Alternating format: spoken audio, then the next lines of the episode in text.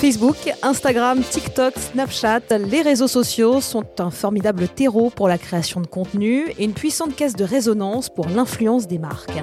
Si pour les uns, le champ des possibles n'a pas de limite aujourd'hui, pour d'autres, cela reste encore un terrain à défricher pour en comprendre les arcanes.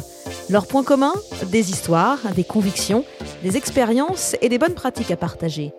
Dans ce podcast, vous entendrez annonceurs, agences, collectivités territoriales ou encore des instances de régulation. Ils nous racontent leurs choix, leurs rôles et leurs attentes, mais aussi leur rapport au marketing d'influence. Bienvenue dans hashtag TubeConPro, le podcast.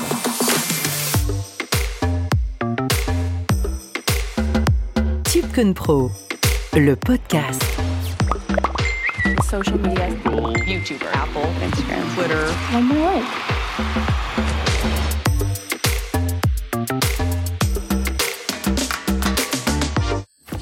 L'influence constitue aujourd'hui l'un des leviers incontournables dans la plupart des stratégies marketing et communication.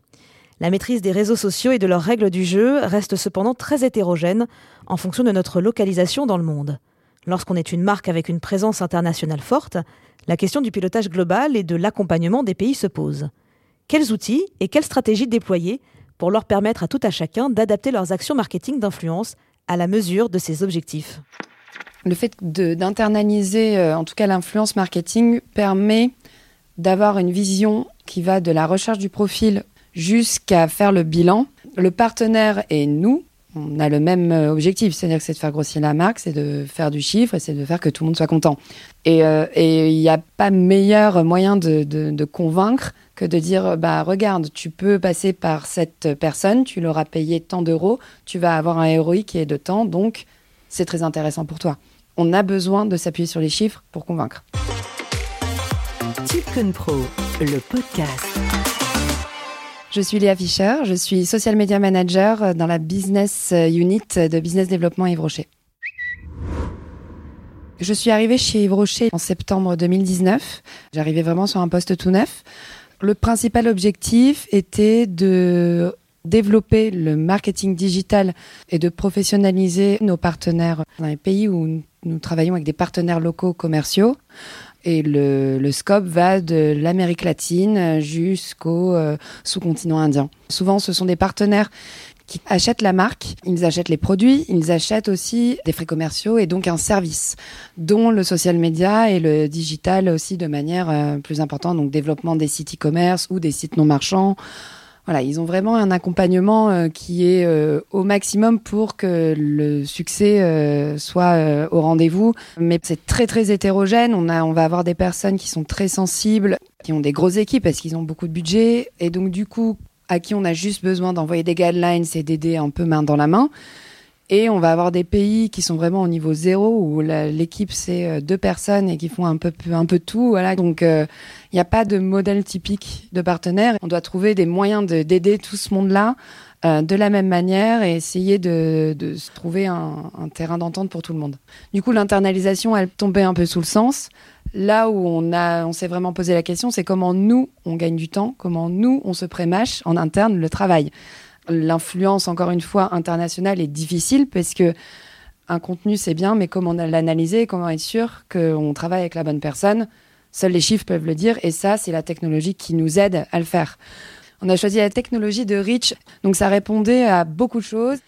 Et euh, ce qui a suffi aussi de nous convaincre, c'est l'accompagnement agence, qui était de dire on vous fournit un outil, on vous fournit une technologie, et si derrière vous avez des campagnes qui sont très importantes où vous avez besoin de nous pour conceptualiser, pour aller plus loin, pour créer du contenu et voilà, pour avoir des best cases, etc. On est là pour vous aider.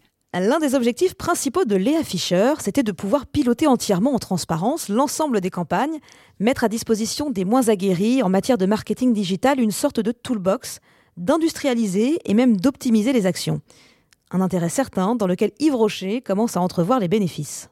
On a une campagne, que ce soit une campagne euh, produit, une campagne d'ouverture, vraiment tout ce que vous pouvez imaginer. On envoie toujours des toolbox. Et là-dedans, nous, on inclut maintenant toujours une recommandation influence en disant, voilà, si vous voulez faire de la micro-influence sur cette campagne, voici ce que vous pouvez faire, voici quel box vous pouvez envoyer, voici quel produit vous pouvez mettre en avant, et voici quelle typologie de personnes et de profils vous pouvez aller chercher. Ça, c'est la première phase. Ensuite, de manière générale, on sait sur quelle campagne, quel pays va être le plus impliqué. Donc de moi-même, je vais arriver avec une liste de une dizaine par exemple de profils en disant bah, voilà, on a trouvé pour vous ces 10 personnes-là. Voici leurs chiffres, leur nombre de followers, le taux d'engagement, le taux de personnes qu'il y a dans le pays que vous voulez toucher, le nombre de femmes dans leur base de données. Vous devriez les activer. Ça pourrait être intéressant. Ça, c'est la deuxième étape. Et à la troisième étape, quand ils sont convaincus et qu'ils nous disent ça m'intéresse mais je ne sais pas quoi faire, là, à ce moment-là, on les aide vraiment à dire bah, tu envoies tel message, tu leur envoies tel produit, voici la recommandation et on écrit les mails avec eux, on leur, voilà, on leur donne un peu des, des, im- des impulsions euh, pour aller, pour qu'ils aillent vraiment au plus loin. Et euh, si ce pays-là est rassuré, qu'il voit qu'une première campagne fonctionne, que finalement c'est pas si compliqué, euh, c'est des pays qui seront convaincus et qui feront ça de manière beaucoup plus systématique. Et ça, c'est un peu moi l'objectif que je me suis mis, c'est que l'influence devienne une vraie brique dans leur budget de dépenses. Après, euh, le confinement, ça a été un peu spécial puisque ça a été par plusieurs vagues. On a eu un moment où tous nos pays quasiment étaient fermés, mais euh, euh, on a des pays quand même, je pense à la Croatie, la Moldavie, qui est gérée par le même partenaire, qui ont sorti en 24 heures un site e-commerce et qui sont venus nous voir nous disant on fait comment maintenant? Qu'est-ce qu'on fait? Parce que là, on a besoin de vendre des produits. Et avec ces pays-là, grâce à Rich, où en fait, je leur ai envoyé une liste de profils où j'aurais dit bah voilà, maintenant vous pouvez envoyer des produits, envoyer un code promo, c'est tout simple, c'est facile. Euh, ce pays-là a pu continuer à vendre. Et euh, c'est vraiment euh, débloqué, on va dire, au niveau du digital et maintenant devient un de nos meilleurs pays, un de nos meilleurs partenaires euh, qui met en place très facilement et qui est demandeur, surtout. Et c'est le but. Et Yves Rocher n'est pas juste une. Enfin, c'est une marque qui a beaucoup de valeurs, qui a envie de les transmettre. Donc ça nous a aidé à débloquer les pays là-dessus et il y a vraiment eu une impulsion. Il y a un avant-après euh, confinement, ou en tout cas crise sanitaire euh, dans, nos, euh, dans nos métiers, je pense. Ensuite, le fait d'internaliser, euh, en tout cas l'influence marketing, permet d'avoir une vision qui va de la recherche du profil jusqu'à faire le bilan ou les KPIs. on les reçoit, soit le partenaire nous les envoie et nous, on peut avoir un tracking derrière aussi. Le partenaire et nous, on a le même objectif, c'est-à-dire que c'est de faire grossir la marque, c'est de faire du chiffre et c'est de faire que tout le monde soit content quand on va proposer euh, une opération à un partenaire, on saura exactement potentiellement ce qui va le déranger. Donc effectivement, la transparence et les chiffres, et il n'y a pas meilleur moyen de, convaincre que de dire, bah regarde, tu peux passer par cette personne, tu l'auras payé tant d'euros, tu vas avoir un ROI qui est de temps, donc c'est très intéressant pour toi. Donc on a besoin de s'appuyer sur les chiffres pour convaincre. Internaliser ou externaliser le pilotage des campagnes d'influence, c'est aussi une question de temps et de moyens à disposition. Si piloter soi-même ces activités offre une totale transparence sur les investissements et les résultats obtenus, il faut pour autant mettre en place la bonne organisation et préparer le terrain. Pour moi, la première question qu'il faut se poser quand on est, euh, quand on se pose la question de j'internalise mon influence marketing, mais ça vaut aussi pour les réseaux sociaux de manière générale, je pense, c'est est-ce que j'ai la ressource humaine nécessaire, que ça soit en termes de temps et que ça soit en termes de compétences.